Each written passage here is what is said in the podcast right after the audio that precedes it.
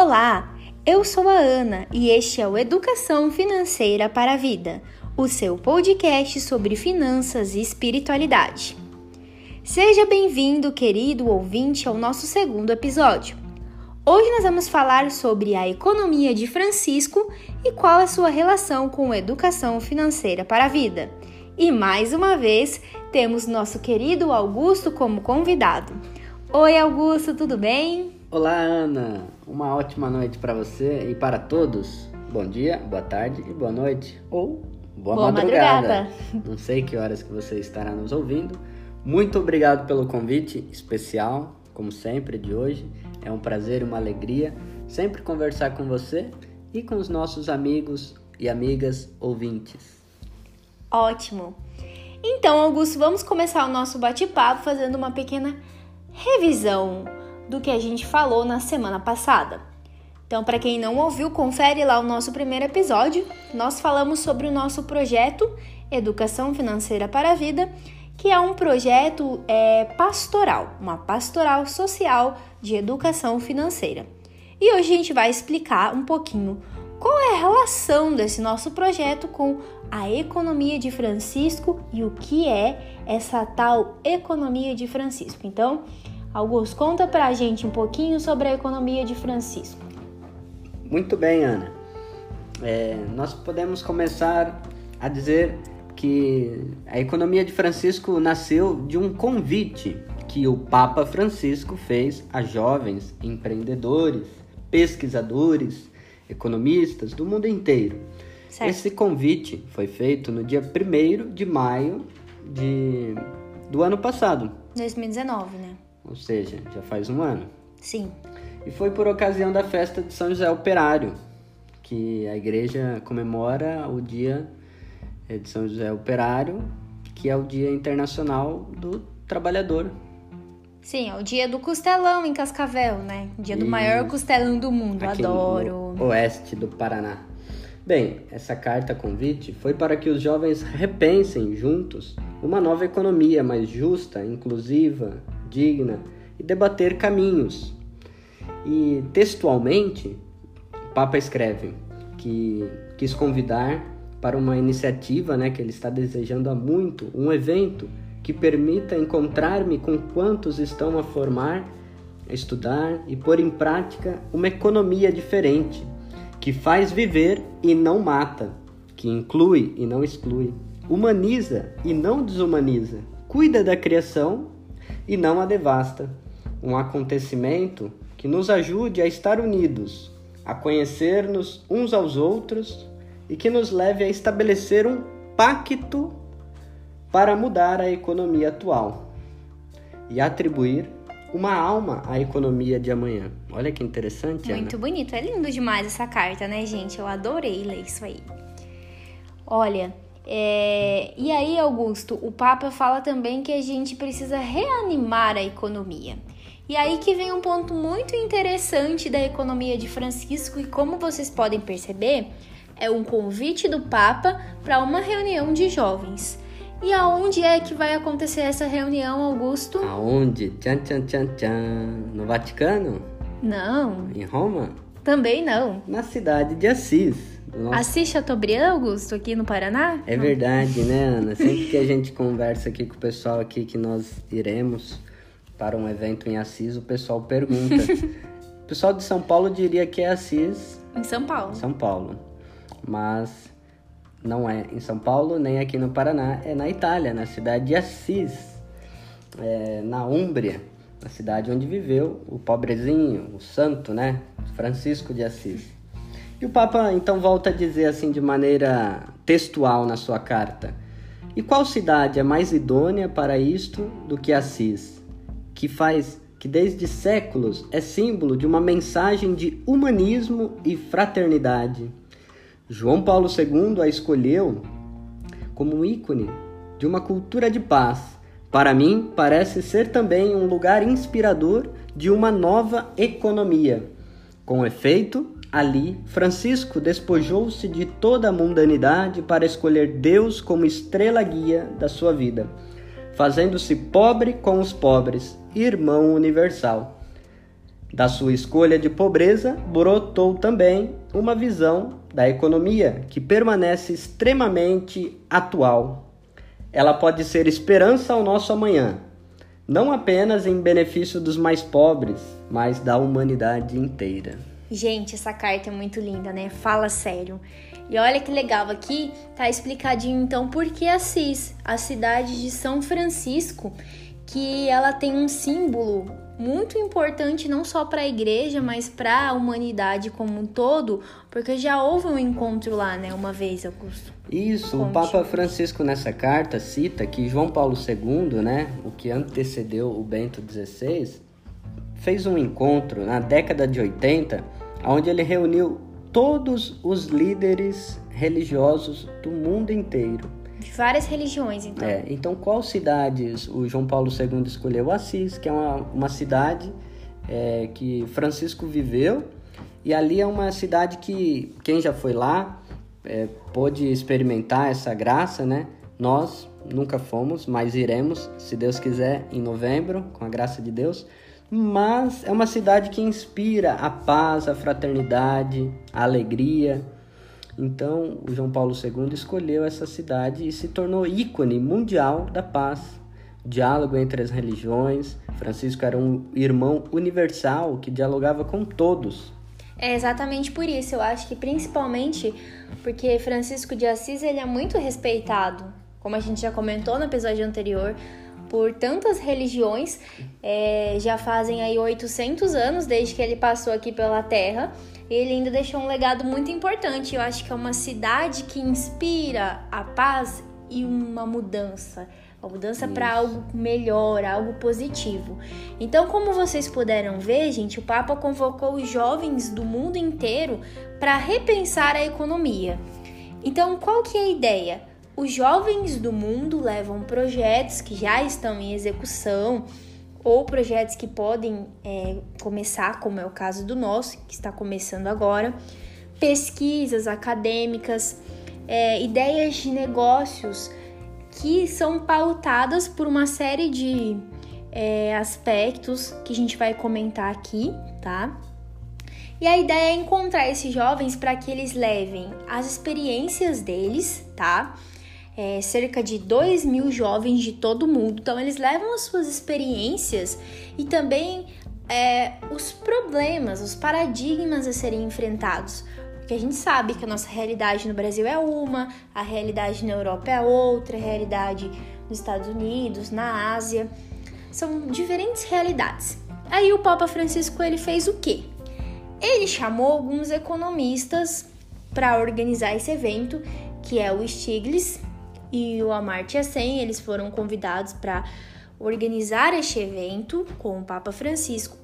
E aí ele chamou uma série de pessoas muito legais, pessoas que receberam o Prêmio Nobel da Paz, Prêmio Nobel de Economia, ativistas e outros pesquisadores para serem os speakers. Olha que palavra Isso. bonita. Entre um dos organizadores também está o Luigino Bruni. Luigino Bruni. Que é Obrigada, da economia Augusto. da comunhão. E tem tantos outros, tem o pessoal da Índia, né? A Vandana Shiva, tem o. Nosso querido Amartya Sen. Isso. O Yunus. Stefano Zagmani. Perdão se a gente falar algum nome errado, tá? Tem o Carlo Petrini tem filósofos, sociólogos, tem muita gente bacana que vai estar lá conosco. Esse, Exatamente. Esse é o diferencial do evento. Então eles vão estar lá para falar, como eu expliquei, os speakers, ou os palestrantes, ou os ouvintes, tá? Porque eles vão falar as experiências deles e nos ouvir. Ouvir os jovens, quais as, as ideias desses jovens. Assim como Francisco de Assis, ele reconstruiu a igreja, o Papa nos oferece este, é, essa oportunidade de nos encontrarmos para trocarmos experiências e reconstruir a economia. Então, o Economia de Francisco ele não é simplesmente um evento, é um processo de reconstrução. Isso, e tem uma característica diferente de uma jornada mundial da juventude, porque o pessoal pensa, ah, vai ser um encontro de jovens lá? Não. Vai ser um encontro acadêmico puramente? Não. Não. O Papa quer um pacto comum.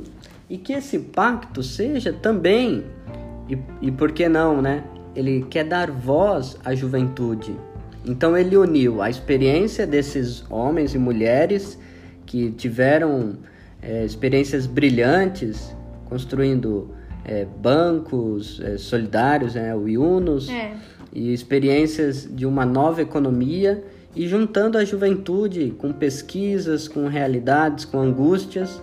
E, e essa é uma característica muito legal desse encontro, que os jovens serão protagonistas. Isso mesmo, a gente já está construindo este encontro, se preparando para este encontro e nós nos encontraremos lá e depois é, vamos continuar este processo. A economia de Francisco é apenas um encontro desses jovens, né? Não é um evento. Isso. E o interessante que eu, que eu queria citar antes de você falar, Augusto, é que é importante a gente falar para o pessoal que não é um evento católico. Só Ah, para deixar sim. claro, né? Isso aí, né? É verdade. Entre as suas características, as características não, a- os pré-requisitos para se inscrever no evento não estava de modo algum um pré-requisito católico ou cristão em geral. Portanto, é um encontro ecumênico, Exato. diverso, é, justamente eco- econômico, e- econo- ecumênico, né? Perdão, significa é, todos, a casa comum. Então, é, o Papa quer que todos reflitam, né, de diversas religiões ou não, mas que estejam lá presentes para fazer ouvir a voz dos pobres, a voz de quem sofre mais. E é, muito obrigado por você ter lembrado que é um processo. Ah, muito bem. E uma outra coisa que as pessoas têm curiosidade, acho que os nossos ouvintes, também amigos e pessoas que estão nos conhecendo agora, Augusto, é o seguinte: essa preocupação do Papa Francisco, da igreja com a economia, é uma coisa recente? Isso veio só com a economia de Francisco? Já existiram outros eventos, documentos, pesquisas que falem sobre a economia, que nos deem pistas de que esse encontro viria a acontecer? Sim, Ana, muito obrigado pela, por essa questão, uma questão bastante interessante, muitos levantam, né? Não é de hoje que a igreja se preocupa com as realidades do mundo, vamos assim dizer, da vida real, do cotidiano. E o dinheiro, a economia, faz parte da vida cotidiana.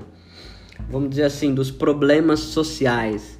A igreja está no mundo, inserida para ser, como diz Jesus, sal da terra e luz.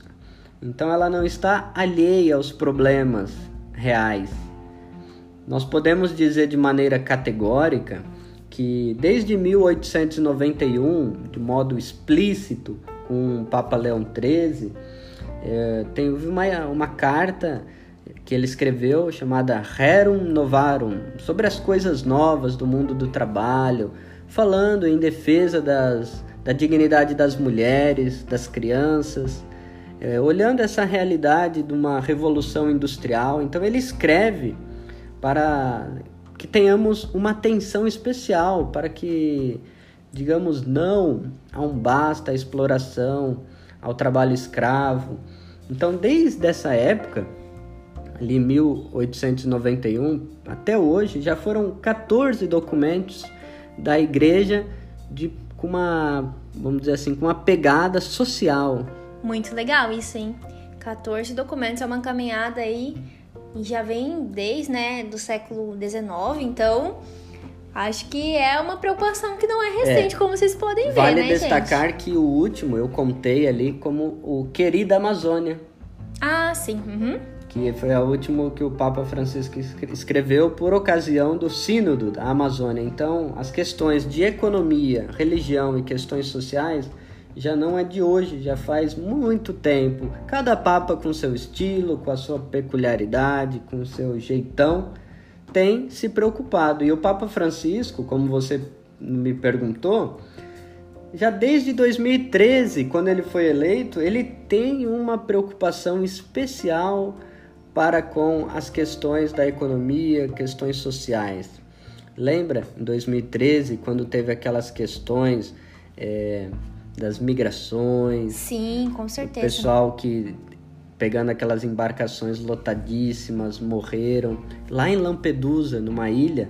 Então ele com uma voz muito forte, profética, disse não, basta a economia, a essa globalização da indiferença, a uma cultura do descartável. Ali ele já estava acusando uma questão econômica de exploração, Sim. de guerras, de miséria, que não estava bom. É, vamos dizer assim, os pontos cegos dessa economia atual, né? Sim, e também a gente tem a Evangelii Gaudium, né? Traduzindo, a Alegria do Evangelho. Que é um documento muito legal que já traz ali é, alguns números, né? Ele é dividido em números, então ali dos 52 aos 60 eu li, sabe? O Augusto ficava todo dia falando, leia, leia. Então eu li esses documentos e ele traz pontos muito importantes denunciando essas questões econômicas, é, do, do mercado, a exploração do trabalho, é, a indiferença com relação aos pobres, Isso. a questão da riqueza ou concentração de renda, né? É, vale aqui um... de, de pobreza, isso tudo é dito no documento. Vale né? um spoiler, né? Que nós iremos abordar mais para frente é, cada documento, essas questões da educação financeira para a vida. É, dentro desse cenário eclesial dos documentos da igreja. Fica a dica aí, nós iremos trabalhar ponto por ponto. Exatamente, pessoal, porque como o nosso podcast ele é de educação financeira, mas a gente tem essa pegada com a espiritualidade, a gente vai estar tá sempre caminhando, tá? Com esses documentos, com as questões espirituais. Então, vamos aprender bastante coisa juntos, né? Bem, seguindo a, a, a caminhada histórica, nós tivemos também a Laudato Si. Que, Sim. Traduzindo é louvado sejas que trouxe as questões ambientais, sociais, econômicas. O Papa diz tudo está interligado, ou seja, os problemas são complexos. Não há um problema econômico só e apenas, social, isolado, Sim. o ambiental. Tudo está conectado, por isso as soluções precisam ser comuns. Justamente por isso, vocês vão ver que a gente vai falar daqui a pouquinho sobre como o evento está estruturado. A, o evento Economia de Francisco ele tem várias frontes. Tem a questão da sustentabilidade, tem a questão do trabalho, a questão do cuidado. Então tudo está interligado. Bem, muito bem, Ana. E aí tem também os discursos do Papa aos movimentos populares mundiais, Legal. onde ele cunhou aqueles três T: teto, terra e trabalho. trabalho. Muito bem. Tiveram três encontros, 2014, 2015, 2016, aonde ele também se aproxima dessas questões da economia, como você me perguntou. Então a gente já vê uma trajetória legal, né? Também teve ali é, o Amores Letícia. Como é que se fala isso? Augusto, me ajuda? Amores Letícia. Amores Letícia? Parece Letícia, né? É. É, é a tradução? É. Alegria do Amor. Alegria do Amor, muito bem. Onde ele vai trabalhar, que eu me lembro ali, é questões dos jovens, relacionadas também à vida financeira, à economia que afeta os jovens, a família, o trabalho. Então, este documento também é bem rico nessas questões econômicas e financeiras. A gente pega ali uns ganchos que ele puxa aí, já dando uma alertinha de que ele vai trabalhar questões referentes à economia e à nossa vida. E economia, juventude. Então as coisas vão fazendo sentido aos passos que nós temos o sínodo dos jovens. É verdade. Em 2018. 2018. E aí, como resultado do sínodo dos jovens, nós temos uma carta escrita por ele que traduzindo é Cristo vive Olha, ele dedicou dos números 268 a 273 para falar sobre o trabalho. É, o trabalho que ocupa um lugar muito especial também na economia de Francisco. Muito bem. Então é isso, Ana. Respondendo um pouquinho aquilo que você me perguntou, essa questão. É, a economia de Francisco não é um evento que caiu de paraquedas do nada Há uma trajetória do que o Papa tem trazido os jovens na sua representatividade, as mulheres com uma atuação presente, Sim. forte, atuante, colocando até mulheres como cargos de liderança na igreja, o que nunca ocorreu. É inédito, né? Então, Muito inédito. ele, economia de Francisco tem toda essa trajetória e ele quer que isso continue. Por isso é um processo de mudança. Muito legal. Então, gente, como vocês puderem ver, é, não foi uma coisa que o Papa dormiu, acordou e falou: Ah, estou preocupado com a economia. Não. Então, desde 2013, quando ele assumiu, né, escolheu o nome de Francisco, já também indicando uma familiaridade com Francisco de Assis, ele mostrou-se preocupado com as questões que atingem a humanidade. E agora, Augusto, para finalizar, como é que vai acontecer a economia de Francisco, né? Que vai ser um encontro de três dias. Que, pessoal, era para ser em março, mas foi adiado para novembro por conta dessa pandemia do Covid, né? E agora vai ser de 19 a 21 de novembro, se tudo correr bem até lá. E aí serão três dias, vão acontecer uma série de atividades, vão estar os prêmios Nobel, os pesquisadores, como a gente já falou, mas como que vai estar organizado isso, Augusto? Explica um pouquinho de como vai funcionar para as pessoas entenderem. Não vai ser assim todo mundo chegando lá, correndo atrás do Papa, do Prêmio Nobel hum. para tirar foto. Não vai ser isso, né? É, não tem essa cultura do marketing religioso, né? Turismo religioso. Bem, lá nós estamos divididos em 12 vilas temáticas. Muito bom. Vilas ou aldeias, né? Dependendo da tradução. Vamos lá. As vilas são trabalho e cuidado a próxima é Gestão e Dom. Finanças e Humanidade. Que é a minha vila, estou inscrita nessa vila. Depois nós temos Agricultura e Justiça. Energia e Pobreza. Lucro e Vocação. Políticas Públicas e Felicidade. Seguindo o CO2 da desigualdade. Negócios e Paz uma vila muito especial que é Economia Feminina. Empresas em transição. E por último, vida e estilo de vida. então, gente, como vocês podem ver, a economia de Francisco vai perpassar muitos temas. É o trabalho, as questões da vocação, o mercado financeiro, as questões da agricultura, sustentabilidade, energia, políticas públicas, negócios, a economia feminina, que é uma vila que eu queria participar, mas quando eu cheguei já tinha se esgotado, uhum. né? Porque tem é, limite de participantes. Então, empresas, enfim, como a economia ela trata de vários temas e tudo está interligado. Estes são as vilas que vão nortear o encontro e são esses pontos que vão é, direcionar os jovens para que depois a economia de Francisco continue, né? Isso. Vão direcionar e já estão direcionando e impactando. Você que está nos ouvindo, você pode participar conosco e se conectar, mesmo que você não vá para Assis. Verdade. Aqui no Brasil, nós montamos a Articulação Brasileira pela Economia de Francisco e Clara. É. Isso vai demandar para nós um podcast especial para dizermos um pouco como que nós estamos nos organizando, nos organizando aqui no Brasil. Quem são as pessoas que estão à frente? Quais as vilas que estão é, atuando? Aonde estão atuando? O que elas estão fazendo, né? O que elas estão fazendo?